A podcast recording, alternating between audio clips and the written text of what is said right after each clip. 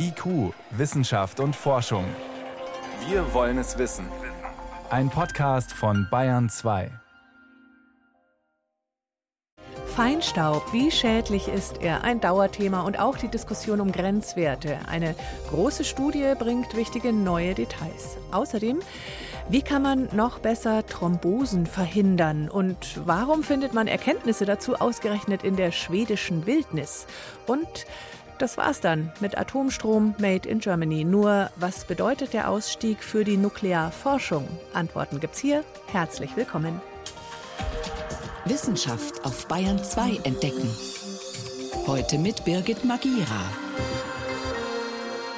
Morgen kurz vor Mitternacht ist endgültig Schluss. Das Atomkraftwerk ISA 2 in Essenbach bei Landshut wird abgeschaltet. Genauso wie die anderen beiden, die bisher noch laufen, Neckar-Westheim 2 in Baden-Württemberg und Emsland in Niedersachsen. Heißt, dann fließt kein Atomstrom mehr ins Netz.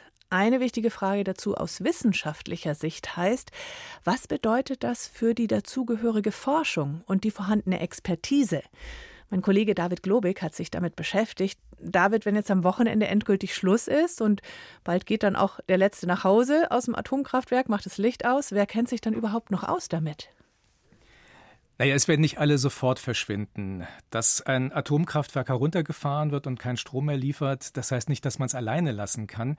Denn die Brennelemente, die jetzt bis zum Schluss im Reaktorkern die Energie liefern, damit man damit dann eben den Strom erzeugen kann, diese Brennelemente, die erzeugen noch lange Zeit nach dem Herunterfahren des Reaktors jede Menge Hitze. Das heißt, da laufen die Anlagen auch noch weiter. Genau, es ist wirklich ganz entscheidend, dass die Kühlpumpen ununterbrochen arbeiten. Irgendwann kommen die Brennelemente dann in ein sogenanntes Abklingbecken und da bleiben sie dann für ein paar Jahre drin. Aber auch da muss immer noch gekühlt werden. Früher oder später heißt es dann natürlich, okay, der Rückbau beginnt, aber selbst da sind noch viele Leute dabei, die bisher in den Kernkraftwerken gearbeitet haben. Also ein paar hundert aus der jeweiligen Reaktormannschaft haben noch für eine ganze Weile in den Anlagen zu tun. Und das Wissen dieser Praktiker bleibt natürlich so erstmal eine ganze Weile erhalten. Praxis ist das eine, Theorie ist das andere. Was bedeutet dieses Atomstrom aus für die Forschung hierzulande, Nuklearforschung? Es spielt tatsächlich eine Rolle, unter anderem, weil es ja durchaus auch so etwas wie eine Zusammenarbeit, ein Zusammenspiel zwischen Forscherinnen und Forschern und den laufenden Kernkraftwerken gab. Zum Beispiel dann, wenn neue Sicherheitseinrichtungen vorgeschrieben wurden. Das war einmal der Fall nach der Katastrophe von Tschernobyl. Da musste ein spezielles Ventil mit einem Filter für radioaktive Partikel eingebaut werden das passiert natürlich dann im Zusammenspiel mit Wissenschaftlern und genauso auch nach der Katastrophe von Fukushima. Da wurde nach dem Stresstest dann bei einigen Anlagen beschlossen, dass zum Beispiel eine Möglichkeit geschaffen werden muss, eine Stromversorgung mit mobilen Generatoren von außen irgendwie zu installieren. Auch das musste natürlich nachgerüstet werden und auch das eben in Zusammenspiel mit Forscherinnen und Forschern. Also diese Rückkopplung, die fällt jetzt natürlich weg. Jetzt ist ja schon seit einer Weile klar, dass Deutschland aussteigt aus der Kernenergie. Wie hat sich das bemerkbar gemacht in der Studentenschaft oder beim wissenschaftlichen Nachwuchs? Gibt es da überhaupt noch genügend Menschen, die sich da interessieren? Also es gibt tatsächlich Forschungsbereiche, wo man seit etlichen Jahren beobachten kann, dass die bei uns geradezu austrocknen. Das hat mir vor einiger Zeit der Leiter des Instituts für Neutronenphysik und Reaktortechnik am KIT in Karlsruhe beschrieben. Der meinte, früher da konnte man bei uns an allen möglichen Hochschulen einen Abschluss als Kerntechnik- oder Nuklearingenieur machen und entsprechend viele Lehrstühle gab es da. Wenn sich die Hochschullehrer aus diesem Bereich heute treffen, dann passen die in einen Kleinbus. Heißt konkret, das sind eine Handvoll Professuren, Lehrstühle? Ja, das sind tatsächlich nur noch fünf, sechs Leute, die sich da treffen würden, eben eine Handvoll.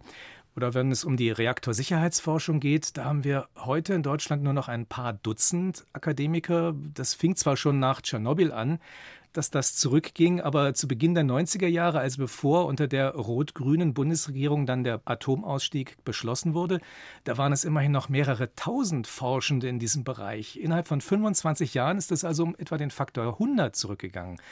Nicht zuletzt, weil die Kerntechnik nach der Anti-Atomkraftbewegung und eben der Tschernobyl-Katastrophe einen schlechten Ruf hatte.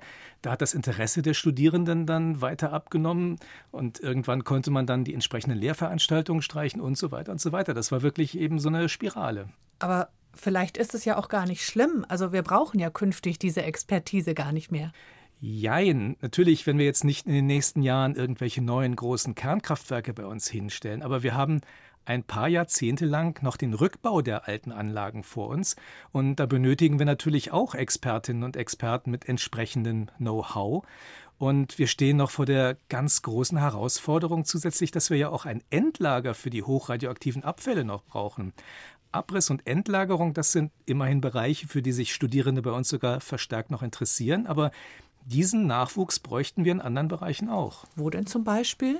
Ja, wir betreiben in Deutschland auch eine ganze Reihe von kleinen Forschungsreaktoren, bei denen es überhaupt nicht um Energieerzeugung geht. Und diese Reaktoren, die bleiben uns erstmal erhalten. Außerdem gibt es zum Beispiel auch bei uns Leute, die in einem Start-up-Unternehmen an einem neuen Reaktorkonzept arbeiten, einem Reaktorkonzept, bei dem es tatsächlich nicht mehr zu einer Kernschmelze oder zu einer Wasserstoffexplosion kommen kann, wie es ja in Fukushima passiert ist.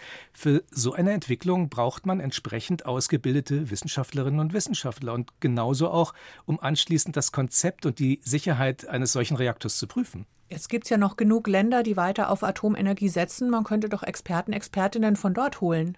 Grundsätzlich geht das schon, aber wir würden uns damit von Ländern abhängig machen, die vielleicht weniger strenge Sicherheitsanforderungen haben als wir. Und es gibt noch einen weiteren Punkt. Stellen wir uns vor, es passiert dann doch in einem Reaktor in so einem Nachbarland dann ein Unfall. Dann brauchen wir ja schon eigene Expertinnen und Experten, die die Gefahren für uns einschätzen können und die auch beurteilen können, wie sich das in der betroffenen Anlage vermutlich entwickeln wird. Und zwar ohne, dass sie dabei eben auf das Know-how anderer angewiesen sind solche eigenen Kompetenzen sind auch wichtig, wenn es zum Beispiel darum geht, Normen oder Grenzwerte zu definieren überhaupt. Wenn wir da wirklich mitreden und mitentscheiden wollen in den Gremien, dann müssen wir eigene Experten dahin entsenden können. Fazit, wie sehr beeinträchtigt letztlich das Ende vom Atomstrom die Forschung hierzulande? Also für mich sieht das jetzt nicht so düster aus. Noch haben wir das entsprechende Know-how und die Bundesregierung fördert es zum Beispiel auch, dass solche Kompetenzen erhalten bleiben. Das wird dann zwar irgendwann nicht mehr in der gesamten Breite möglich sein. Da müssen wir dann einfach schauen, dass wir entsprechend Schwerpunkte setzen und da dann weiterhin dranbleiben, auch ohne dass bei uns noch eigene Kernkraftwerke arbeiten. Nuklearforschung auch ohne laufende Atomkraftwerke. Vielen Dank für die Erklärungen, David Globig.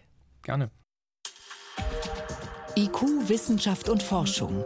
Wenn Sie mehr wissen wollen, Hintergründe zum Programm von IQ finden Sie unter bayern2.de. IQ, Wissenschaft und Forschung. Montag bis Freitag ab 18 Uhr. Feinstaub kann krank machen. Diese Beobachtung gibt es seit vielen Jahren. Herz-Kreislauf-Erkrankungen, Asthma und Lungenkrebs treten dort deutlich häufiger auf, wo die Feinstaubbelastung hoch ist, sei es durch Straßenverkehr, Heizungsabgase, Industrie oder auch in der Landwirtschaft. In der EU wird deshalb zurzeit darüber beraten, die Grenzwerte für diese Luftschadstoffe noch weiter zu senken. Verbindlich würden dann solche strengeren Regeln ab 2030, vorausgesetzt man einigt sich bis nächstes Jahr. Eine große Studie dazu wurde gerade von einem britischen Forschungsteam in dem renommierten Fachblatt Nature veröffentlicht. Sie bringt mehr Klarheit darüber, wie Feinstaub Lungenkrebs verursacht. Daniela Remus mit Einzelheiten. Forschende in Deutschland sind beeindruckt von den Erkenntnissen, die ihre britischen Kollegen in Nature veröffentlicht haben. Das sei ein Top-Paper, wissenschaftlich relevant und hochkomplex, weil damit erklärt werde, wie Lungenkrebs entsteht, betont der Lungenfacharzt Klaus F. Rabe, ärztlicher Direktor der Lungenklinik in Großhansdorf. Die haben sich angeschaut, den Zusammenhang zwischen exogenen Faktoren, PM2,5, was sind das? Kleine Teilchen, die lungengängig sind, und dem Entstehen von Krebs. PM2,5, so werden die Bestandteile des Feinstaubs genannt, die kleiner sind als 2,5 Mikrometer und die deshalb von außen, also exogen, beim Einatmen bis in die kleinsten Verästelungen der Lungenzellen gelangen. Seit Jahren gehen Forschende davon aus, dass diese winzigen Teilchen Lungenkrebs verursachen. Genauer gesagt einen speziellen Lungenkrebs, das sogenannte Adenolungenkarzinom, bekannt auch als nicht kleinzelliger Lungenkrebs. Dieser Tumor tritt seit einigen Jahren verstärkt auf und entsteht im Gegensatz zu anderen Lungentumoren nicht durch das Rauchen von nikotinhaltigen Zigaretten. Frauen erkranken daran zwei bis viermal so häufig wie Männer. Beim Adenolungenkarzinom gibt es einen Zusammenhang zur Luftverschmutzung. Das stehe fest, erklärt Martin Göttlicher, Direktor des Instituts für molekulare Toxikologie und Pharmakologie am Helmholtz-Zentrum in München. Je höher die Staubbelastung am Wohnort der Studienteilnehmer, umso höher das Risiko, an einem solchen Tumor zu erkranken. Bisher gingen die Forschenden davon aus, dass diese winzigen Staubpartikel das Erbgut der Lungenzellen verändern. Denn bei allen Menschen, die weltweit an diesem Tumor erkranken, lässt sich eine übereinstimmende genetische Mutation nachweisen. An einem Rezeptor, der für das Wachstum der Lungenzellen verantwortlich ist. Ist der mutiert, kann das dazu führen, dass Tumorzellen unkontrolliert wachsen und sich vermehren. Die jetzt vorgelegte Studie, die haben aber sehr genau gefragt, wie funktioniert das denn mit der Krebsauslösung durch diesen Feinstaub? Dann haben sie einen Trick gemacht. Sie wussten ja, welche Mutation sie in diesen Tumoren brauchen und haben genau diese Mutation jetzt in die Atemwege von Mäusen eingebracht. Und dann ist in den Mäusen erst einmal gar nicht viel passiert. Und dann haben sie diesen Feinstaub dazugegeben. In einer durchaus hohen Dosis und dann sind auf einmal Tumore entstanden. Der Feinstaub verändert also offenbar nicht das Erbgut der Lungenzellen, sondern begünstigt oder befördert die Entstehung eines Tumors.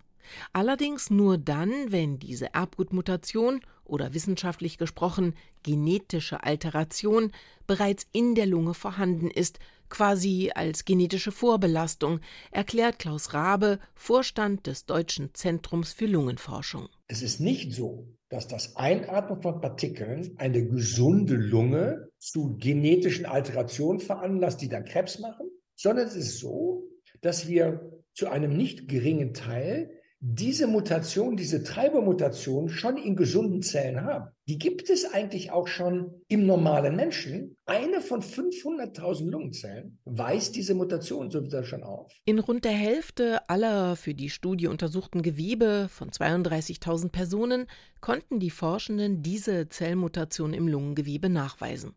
Und zwar selbst dann, wenn diese nicht an einem Lungentumor erkrankt waren, sagt Toxikologe Martin Göttlicher. Und das Erstaunliche war, dass sie in großen Teil der untersuchten Personen solche Mutationen gefunden haben. Nicht in der ganzen Lunge, sondern jeweils immer nur an einer Stelle in der Lunge, aber sie haben sie häufig gefunden. Also wir haben sie. Bei den meisten von uns entwickeln die sich niemals zum Tumor. Aber und wenn auf eine so vorbestehende genetisch veränderte Zelle dann ein sogenannter tumorpromovierender Reiz kommt, dann steigt eben die Wahrscheinlichkeit, dass ein Tumor entsteht. Tumorpromovierend bedeutet, die Staubpartikel selbst verursachen den Krebs nicht, sie fördern aber sein Wachstum. Wodurch das geschieht, kann die aktuelle Studie auch zeigen. Die Staubpartikel in der Lunge verursachen Entzündungen, die in Kombination mit der genetischen Mutation die Entstehung von Tumoren begünstigen. Der Feinstaub wirkt dann wie ein Booster, der den Krebs wachsen lässt.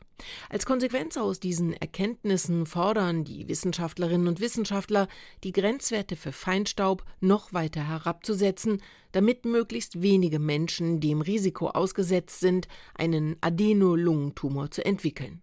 Auch wenn diese Tumore deutlich seltener vorkommen als die, die durch das Rauchen verursacht werden. Die Adenolungentumore machen rund 15 Prozent aller möglichen Lungenkrebsfälle aus.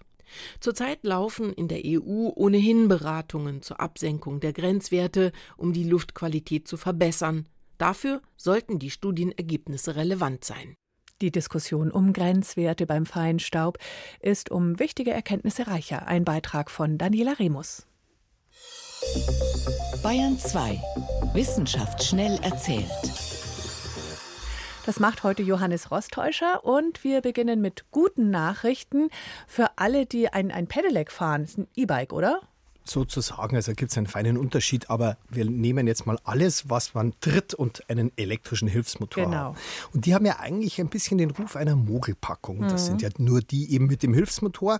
Aber was die Gesundheit betrifft, offenbar zu Unrecht.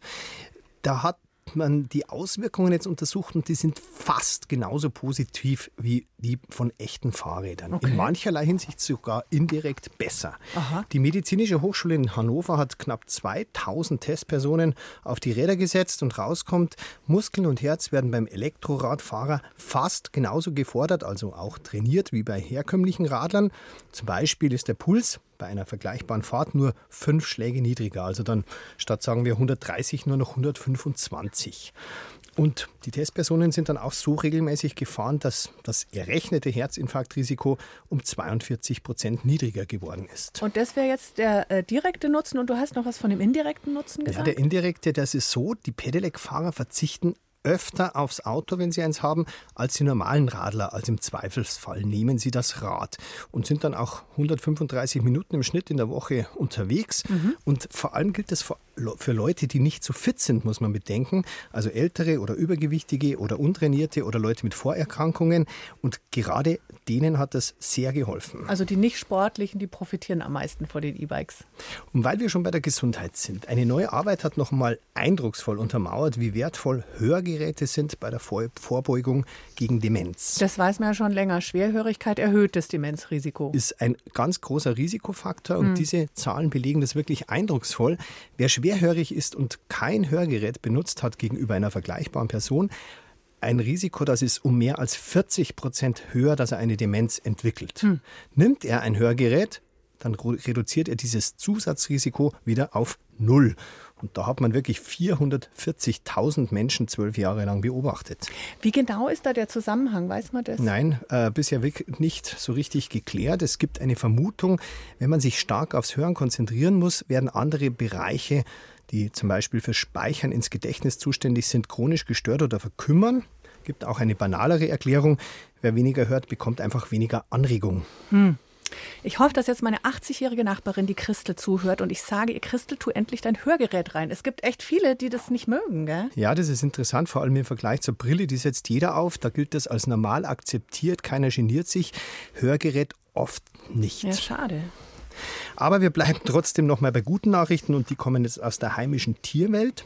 Für die Steinböcke an der Benediktenwand im Landkreis Bad Tölz gibt es quasi frisches Blut. Neue okay. Gespielinnen und Gespielen mhm. kommen aus der Schweiz vom Matterhorn. Die haben Wildhüter und Mitarbeiter der Uni Zürich eingefangen. Zehn Stück insgesamt, sieben Geißen, sieben weibliche und drei Böcke.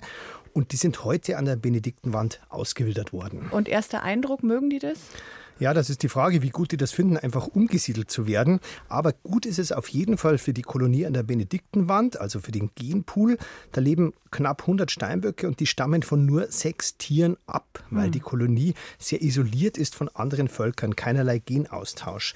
Und die Uni Zürich hat deswegen festgestellt, dass da schon Inzucht im Anmarsch war. Okay. Und das wird jetzt zehn Jahre lang beobachtet, ob sich das jetzt verbessert. Wie viele Steinböcke gibt es in Bayern insgesamt? Gar eigentlich? nicht so wenige, nämlich 800 geschätzt vom Forstministerium. Okay. Die meisten im Allgäu, die andere Hälfte im Inntal bei Kiefersfelden und Oberaudorf und in den Berchtesgadener Alpen.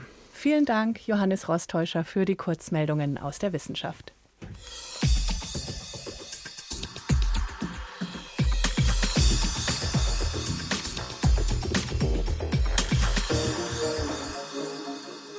Wer auch nur ab und zu Nachrichten hört oder liest, kam diese Woche nicht dran vorbei an der Meldung über einen tödlichen Braunbärenangriff in den norditalienischen Alpen. Und die Frage wird intensiv diskutiert, wie man Menschen in so einem Bärengebiet besser schützen könnte. Uns beschäftigt hier jetzt eine völlig andere Frage zu Braunbären. Die können nämlich erstaunlicherweise Erkenntnisse liefern für die Medizin.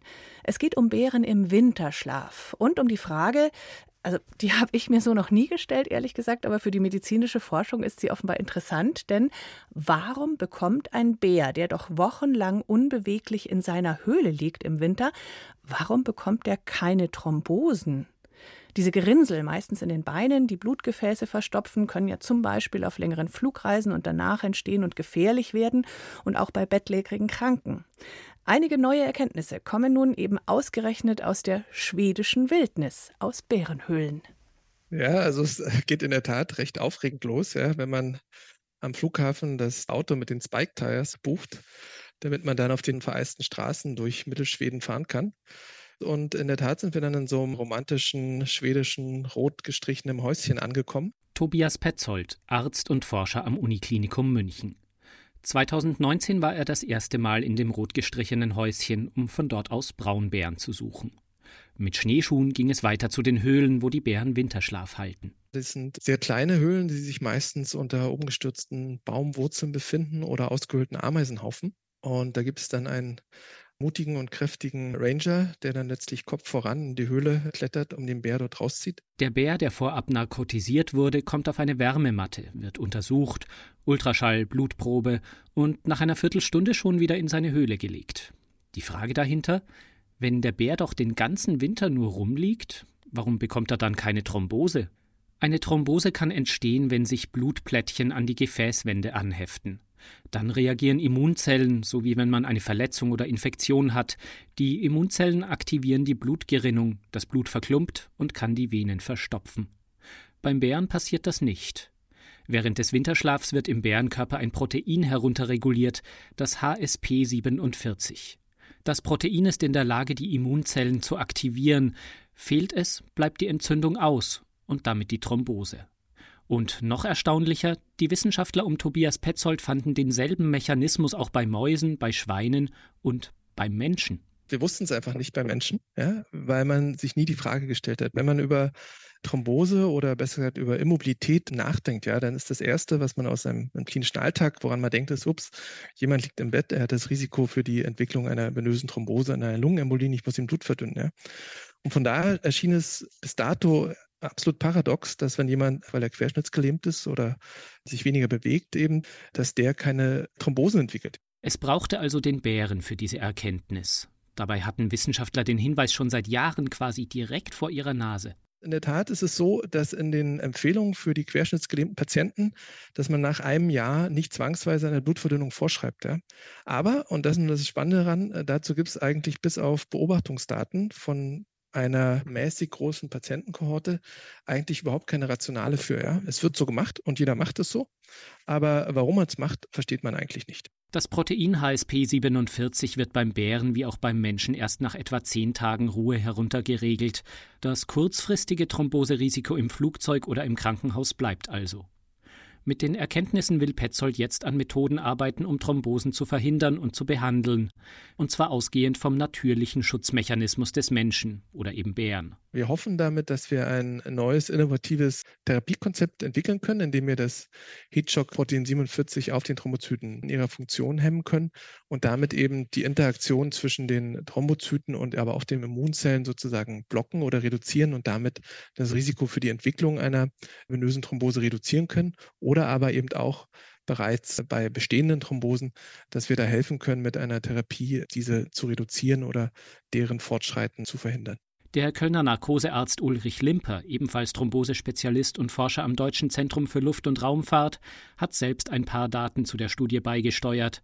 Er warnt aber davor, die Erkenntnisse zu überinterpretieren. Der Patient ist natürlich doch im Endeffekt nicht immer das, was wir in der Natur zum Beispiel als Bärenmodell finden. Der Patient hat ja auch noch eine Grunderkrankung, warum er zum Beispiel im Krankenhaus ist, warum er immobilisiert ist, eine schwere Infektion zum Beispiel. Da laufen noch andere Prozesse im Körper ab, die ebenfalls in die Blutgerinnung eingreifen. Die allumfassende Lösung aller Thromboseprobleme bringt der Bär also nicht. Trotzdem findet Limper die Erkenntnisse spannend, vor allem im Hinblick auf die Raumfahrt. Interessant ist ja, dass 50 Jahre Raumfahrt ohne zumindest bekannte Thrombosen abgelaufen sind, aber vor wenigen Jahren eben dann doch wahrscheinlich zwei Thrombosen aufgetreten sind auf der Internationalen Raumstation. Die positive Nachricht ist eben, dass 50 Jahre davor keine Thrombose beobachtet wurde, obwohl die Astronauten ja sehr viel weniger körperlich sich bewegen. Und natürlich könnte es sein, dass dieser Mechanismus, den die Kollegen in München jetzt erforscht haben, bei dem Astronauten auch hilft, eben dann Thrombosen zu vermeiden. Gute Nachrichten für Langzeit-Weltraumflüge. Und so könnten die Erkenntnisse aus den schwedischen Bärenhöhlen vielleicht irgendwann auch Astronauten helfen, gesund auf dem Mars zu landen und wieder zurückzukehren. Erkenntnisse für die Medizin aus der Wildtierforschung Philipp Artelt über Braunbären und deren thrombosefreien Winterschlaf.